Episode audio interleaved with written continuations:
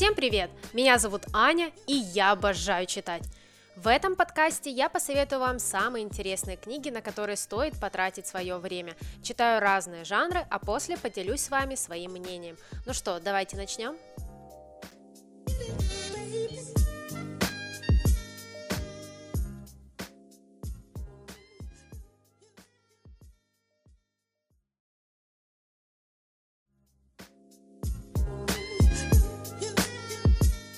А в этом эпизоде я хочу рассказать о своих книжных планах на 2023 год. Расскажу, на какие литературные направления и жанры я хочу обратить большее внимание, с какими авторами хочу познакомиться. Ну и, конечно же, я опять составила список обязательных книг на этот год, которые я планирую прочитать. На самом деле, этот выпуск должен был выйти намного раньше, но из-за переезда, подготовки к нему и к последующей адаптации на новом месте этот эпизод выходит с таким небольшим опозданием. И, возможно, в одном из следующих выпусков я постараюсь рассказать, какие именно книги я взяла с собой в новую страну и насколько тяжело мне было расставаться со своим книжным стеллажом. Все же я столько лет с огромным удовольствием, с огромной любовью собирала вот свою такую книжную домашнюю коллекцию, и правда расставаться с ней было мне непросто. Но все это небольшое отступление, давайте же начнем разговор о моих книжных планах на этот год.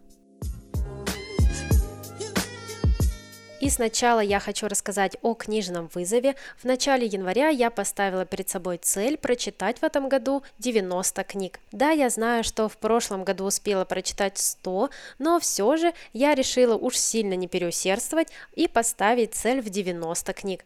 Если я перевыполню свой план, это будет просто замечательно. Ну а теперь все же перейдем к книжным целям. Во-первых, я все еще не теряю надежду на то, что я буду наконец-то перечитывать классические книги, которые я уже читала много-много лет назад.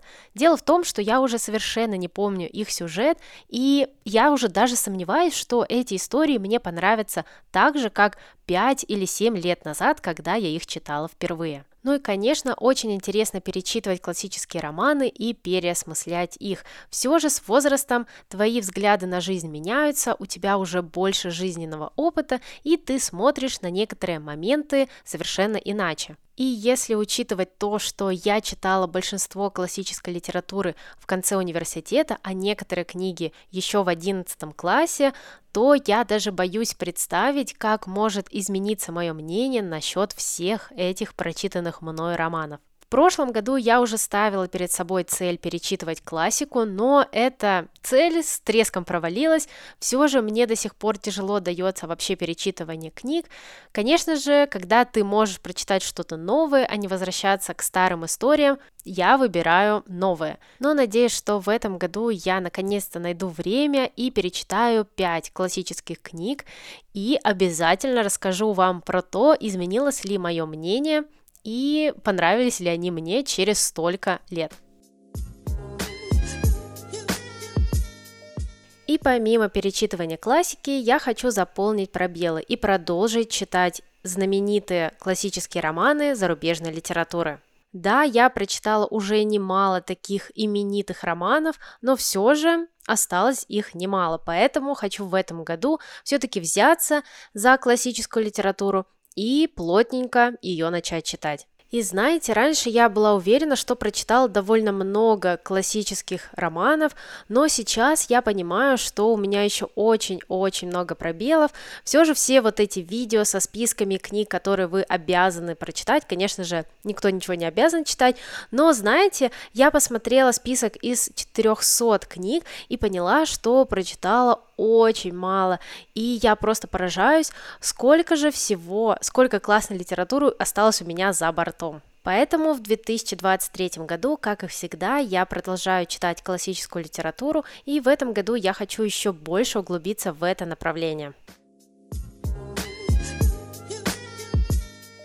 И последняя книжная цель на этот год, даже скорее пожелание к тому, как я буду выбирать книги в течение этого года, я хочу чего-то новенького. Я хочу поэкспериментировать с тем, какие именно книги я буду выбирать для прочтения. Прошлом году такой книгой стал «Золотой дом» от Салмана Ружди. И действительно, до этого я никогда не читала ничего подобного. И несмотря на то, что «Золотой дом» мне действительно очень не понравился, и, скорее всего, Салман Ружди не мой автор, все равно я признаю, что этот роман уникальный по своей структуре, подаче и языку. И сейчас, перебирая в голове подобные истории, я могу вспомнить Мояня с его реализмом, где переплетаются народные сказки, история и современность. Я уже очень давно хотела прочитать роман Мояня, но меня всегда отталкивали эти отзывы, где люди пишут, что читать его книги действительно нелегко, и иногда ты совершенно не понимаешь, к чему клонит автор. Но знаете, меня это совершенно не пугает, и мне кажется, что действительно стоит попробовать хотя бы один роман. Возможно, мне действительно понравится стилистика Маяня, и кто знает, может быть, он станет еще одним моим любимым азиатским автором. И еще одна книга, которую я могу сходу вспомнить, это роман «Жестяной барабан» от Гюнтера Грасса. Здесь автор нам показывает главного героя, мальчика, который в три года принял решение не расти, а оставаться вот таким вот маленьким человечком и быть барабанщиком. Казалось бы, Сюжет и правда очень странный, и я думаю, многих он и правда может оттолкнуть. Но я на самом деле побаиваюсь читать этот роман, я уже давно его откладываю. Все же здесь будет не только вот такие странные персонажи, но еще и история, еще и все это анализируется. Поэтому я надеюсь, что все же мне поддастся эта книга, и я ее не только начну читать, но и доведу до конца. Пока что это все книжные цели, которые я поставила перед собой на этот год. Конечно же, в течение года все эти книжные цели, задачи будут меняться, к ним будет добавляться что-то новое, ну а что-то отпадет из-за того, что либо мне это не нужно и не актуально, либо я просто не смогла с этим справиться. И пусть что-то из этих книжных целей, очевидно, останется невыполненным, но все равно мне всегда очень интересно каждый год ставить перед собой вот такие вот маленькие вызовы и хоть как-то обозначать направление своего книжного выбора в течение всего года. А теперь я расскажу, какие именно книги я запланировала прочитать в этом году.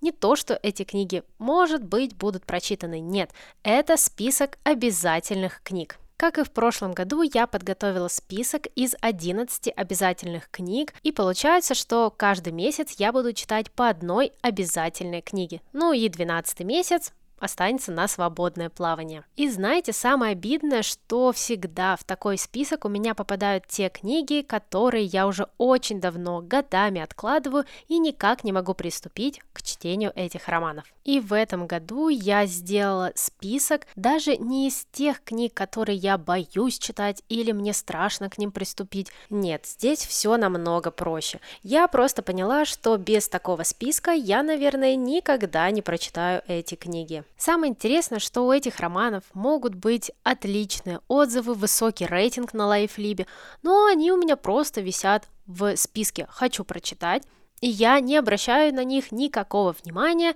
когда выбираю следующую книгу для прочтения. И я хочу еще раз вам посоветовать поступить так же, как и я. Возьмите те книги, которые вы уже очень давно откладываете, но безумно хотите прочитать. Составьте из них вот такой вот список. Я думаю, что это абсолютно реально сделать. И первая книга из моих обязательных книжных планов – это «Рассечение Стоуна» от Абрахама Вергеза. Это история о двух братьях-близнецах, которые были разделены при рождении. И в последующем мы узнаем, какая судьба ждет двух мальчиков и какой жизненный путь им предстоит. По секрету, я уже прочитала эту книгу на момент записи этого выпуска.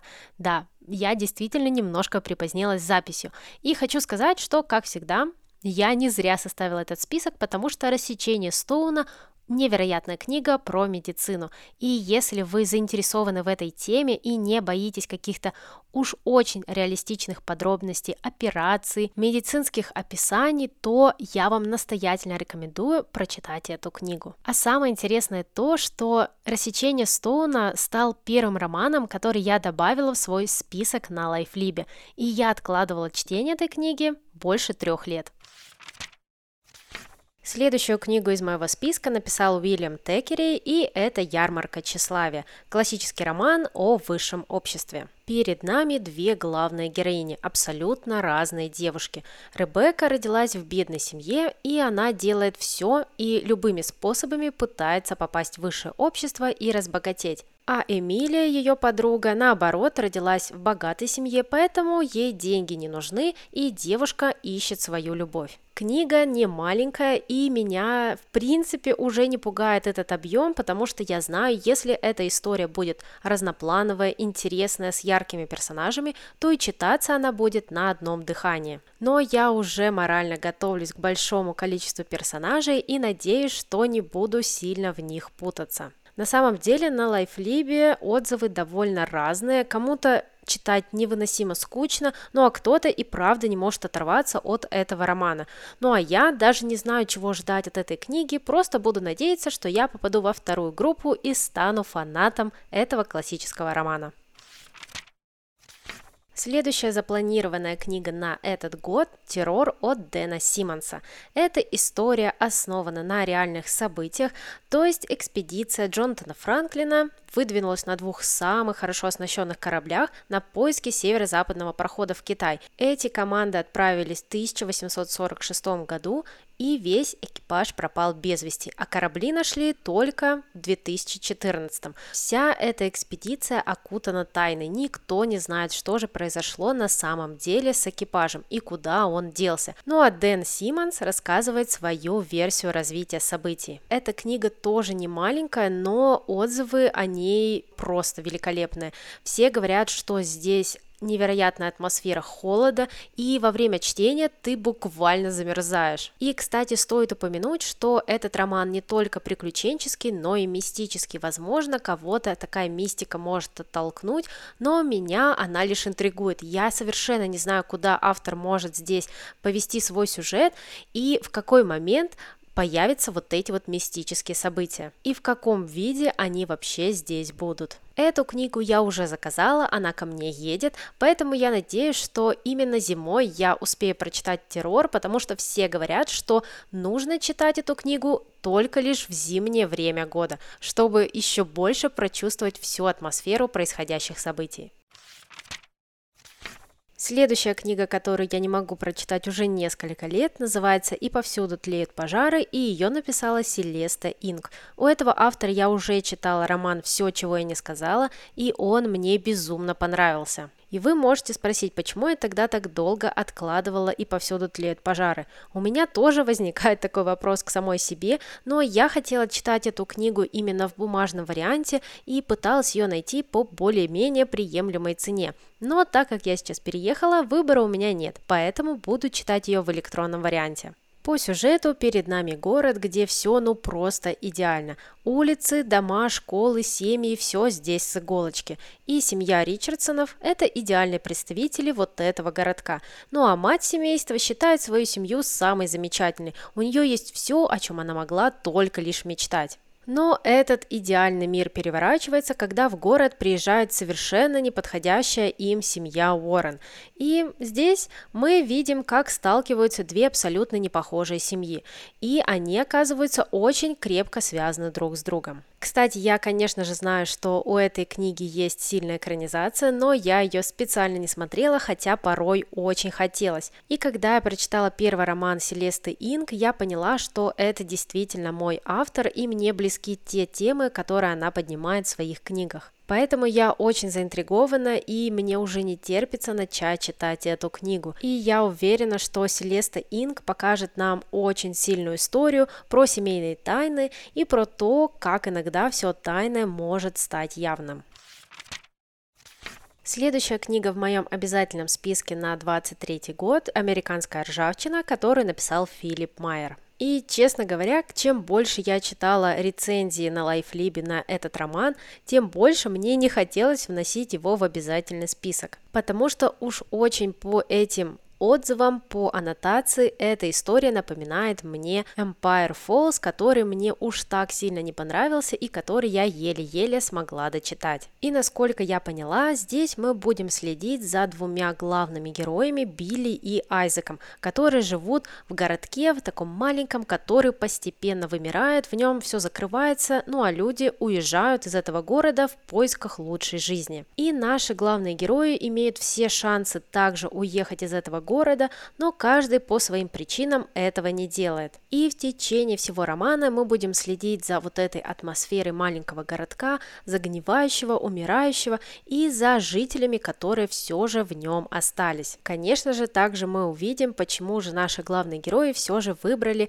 остаться в городе своего детства. Я все же надеюсь, что этот роман будет более динамичный и живой, чем Empire Falls, но судя по отзывам на LifeLib, мне стоит немного снизить свои ожидания и приготовиться к медленной и тягучей атмосфере этого романа. Кстати, для меня эта книга такой эксперимент, здесь я знакомлюсь с современными американскими авторами и расширяю границы своих читательских интересов. Если честно, мне кажется, что я буду оттягивать, откладывать эту книгу на самый последний момент, но я надеюсь, что у нее есть аудиоверсия и она меня спасет.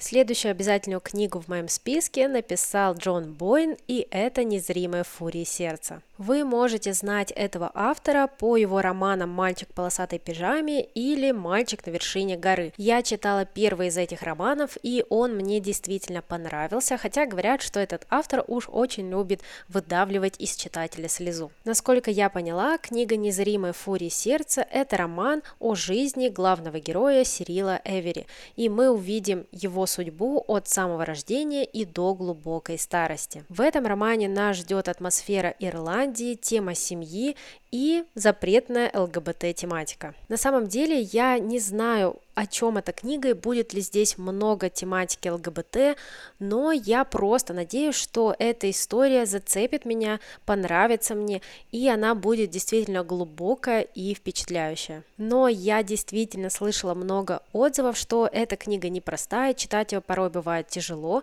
и, в общем-то, здесь затрагиваются очень такие спорные моменты. В общем-то, буду читать, пробовать и обязательно вам расскажу свое мнение об этой книге. Дальше у меня в планах прочитать «Обладать» Антоний Байет. Этот роман позиционируется как лучший английский роман конца 20 века и лучшее произведение Антонии Байет. Его называют интеллектуальным романом, который пропитан английским духом и английским величием. Я слышала, что читать эту книгу непросто, потому что здесь переплетаются, по-моему, два разных временных отрезка, и поэтому вы можете немного запутаться. Также я слышала, что порой придется продираться сквозь текст, потому что в этой книге много сложных метафор, сам сюжет непростой, да и много непростых речевых оборотов. И, кстати, я забыла упомянуть, что здесь будут стихи. Если вам такое не нравится, то, возможно, и книга тоже вам не подойдет. Я, на самом деле, сама не очень люблю стихи, я их редко читаю, практически никогда, но я надеюсь, что Именно это не оттолкнет меня от чтения. По сюжету два наших главных героя увлекаются поэзией Подуба, который жил в прошлом веке, и они находят любовную переписку поэта с таинственной писательницей и начинают распутывать этот клубок. В общем-то, дальше наши главные герои будут переосмыслять настоящее, копаться в прошлом, и все это будет происходить в готической осенней атмосфере. Несмотря на то, что многие пишут, что книга сложная, непростая, я готова к этому, и это еще один такой мой эксперимент, и мне кажется, если бы я не занесла роман обладать в обязательный список книг, то никогда бы не приступила к этому роману. Поэтому я хотя бы его попробую. Если мне не понравится через 50 или 100 страниц, я всегда могу бросить читать этот роман. Но я все же не теряю надежду, что мне книга понравится, и я примкну к фанатам Антонии Байет. Следующая книга, которую я очень давно хочу прочитать, это сага о Форсайтах. Огромная семейная сага с большим количеством персонажей. Я обожаю семейные саги, поэтому я надеюсь, что сага о Форсайтах тоже войдет в число моих любимых семейных историй, и я не успею заскучать во время прочтения. В этом романе мы познакомимся с несколькими поколениями семьи Форсайтов, увидим, как меняется время, устои, умирают одни члены семьи, рождаются другие. И, конечно же, здесь будет очень много разных персонажей, и все они будут не похожи друг на друга. На самом деле, мне всегда тяжело говорить о семейных сагах, рассказывать о них, потому что зачастую такие романы не сильно динамичные, они довольно-таки медленные, неторопливые, так еще и в них очень много персонажей с неповторимыми гранями, поступками, и я не знаю, наверное, поэтому мне так нравится эти саги, потому что в них ты просто утопаешь. И на самом деле, после прочтения любой семейной саги, мне очень тяжело выбирать следующую книгу. В общем, я жду неповторимые характеры, конфликт интересов, атмосферу Англии и, конечно же, интересные темы, которые автор будет поднимать в этой семейной истории. Следующая книга «Роза Марена» от Стивена Кинга. Да, я знаю, что я всегда говорю, как я обожаю этого автора, но «Розу Марену» я всегда обхожу стороной. И мне кажется, все дело в той теме, которую поднимает Стивен Кинг в этом романе, а именно домашнее насилие. И, конечно же, про это всегда неприятно, сложно читать, и именно поэтому я так постоянно откладываю на потом этот роман. И, как всегда, я не читаю аннотации на книги Стивена Кинга, чтобы не словить спойлеры, потому что у меня был уже такой негативный опыт. Я прочитала буквально пару рецензий, но мне многие писали, чтобы я обязательно читала Розу Марену. В прошлом году я пыталась, но потом ее отложила, все же подумала, что сейчас не время. Но в этом году я обязательно прочитаю этот роман. Следующая книга, которую я запланировала прочитать в этом году, «Мир глазами Гарпа», которую написал Джон Ирвинг. В прошлом году я познакомилась с этим автором и прочитала его «Правила виноделов». Эта книга мне невероятно понравилась, но дальше я ничего не читала у Ирвинга, и я решила это исправлять. Роман «Мир глазами Гарпа» представляет собой биографию американского писателя Гарпа и описывает его жизненный путь от достаточно необычного зачатия события до трагической гибели. И в течение этой книги мы будем наблюдать за жизнью молодого автора, подающего надежды. Судя по отзывам, в этой книге раскрывается необычный стиль Ирвинга, и здесь очень много сексуального подтекста. На самом деле, кого-то это и правда может оттолкнуть, но я довольно спокойно отношусь к таким темам в романах, поэтому мне очень интересно, что же такого придумал Джон Ирвинг на этот раз. И самое интересное то, что рецензии на LifeLib меня даже не оттолкнули, а еще больше заинтересовали. И теперь я прям в нетерпении начать читать этот роман. Также, насколько я поняла, эта книга представляет собой семейную сагу. Все же здесь будет идти рассказ о трех поколениях одной семьи. В общем-то, нас ждет такой масштабный роман от Джона Ирвинга, и я думаю, что это будет невероятно интересно. Последняя обязательная книга в моем списке – это «Дом сна» от Джонатана Коу. С этим автором я уже хочу познакомиться несколько лет и все никак не могу дойти до его романов. Это еще один такой эксперимент, потому что, судя по всем отзывам, книга довольно необычна, и через некоторые главы действительно приходится продираться, потому что ничего совершенно не понятно. В центре внимания этого сюжета старинный особняк, который расположен на скале на берегу моря. Сначала он был продан университету, а потом клинике, которая изучает болезни, связанные со сном. В этом романе две временные линии – 80-е и 90-е годы прошлого столетия. И если сначала мы будем следить за тем временем, когда в этом особняке живут студенты, то второй отрезок посвящен обитателям клиники. И дальше мы узнаем, как же эти две временные линии будут связаны между собой. И как-то в прошлом году я поднимала тему дома сна в своем блоге, и мне писали очень разные отзывы. Кто-то говорил, что книга невероятно понравилась, что она классная, необычная, ну а кто-то говорил, что еле-еле смог ее дочитать и совершенно не понял, зачем автор вообще написал это произведение. Но мне кажется, что такие книги и правда позволяют тебе расширить читательские горизонты, получить новый книжный опыт, и я уже наслышана про Джонатана Коу, про его нестандартные, необычные сюжеты и про героев, характеры, которые он показывает, что это и правда не похоже ни на что другое. И в таком случае я всегда следую своему же совету. Я пробую первые 50 страниц, и если книга мне не понравится, я всегда могу ее отложить и начать читать что-то новое. В любом случае, я уже давно хочу познакомиться с творчеством Джонатана Коу, и «Дом сна» Это отличный повод понять, нравится мне этот автор, подходит он мне или же нет.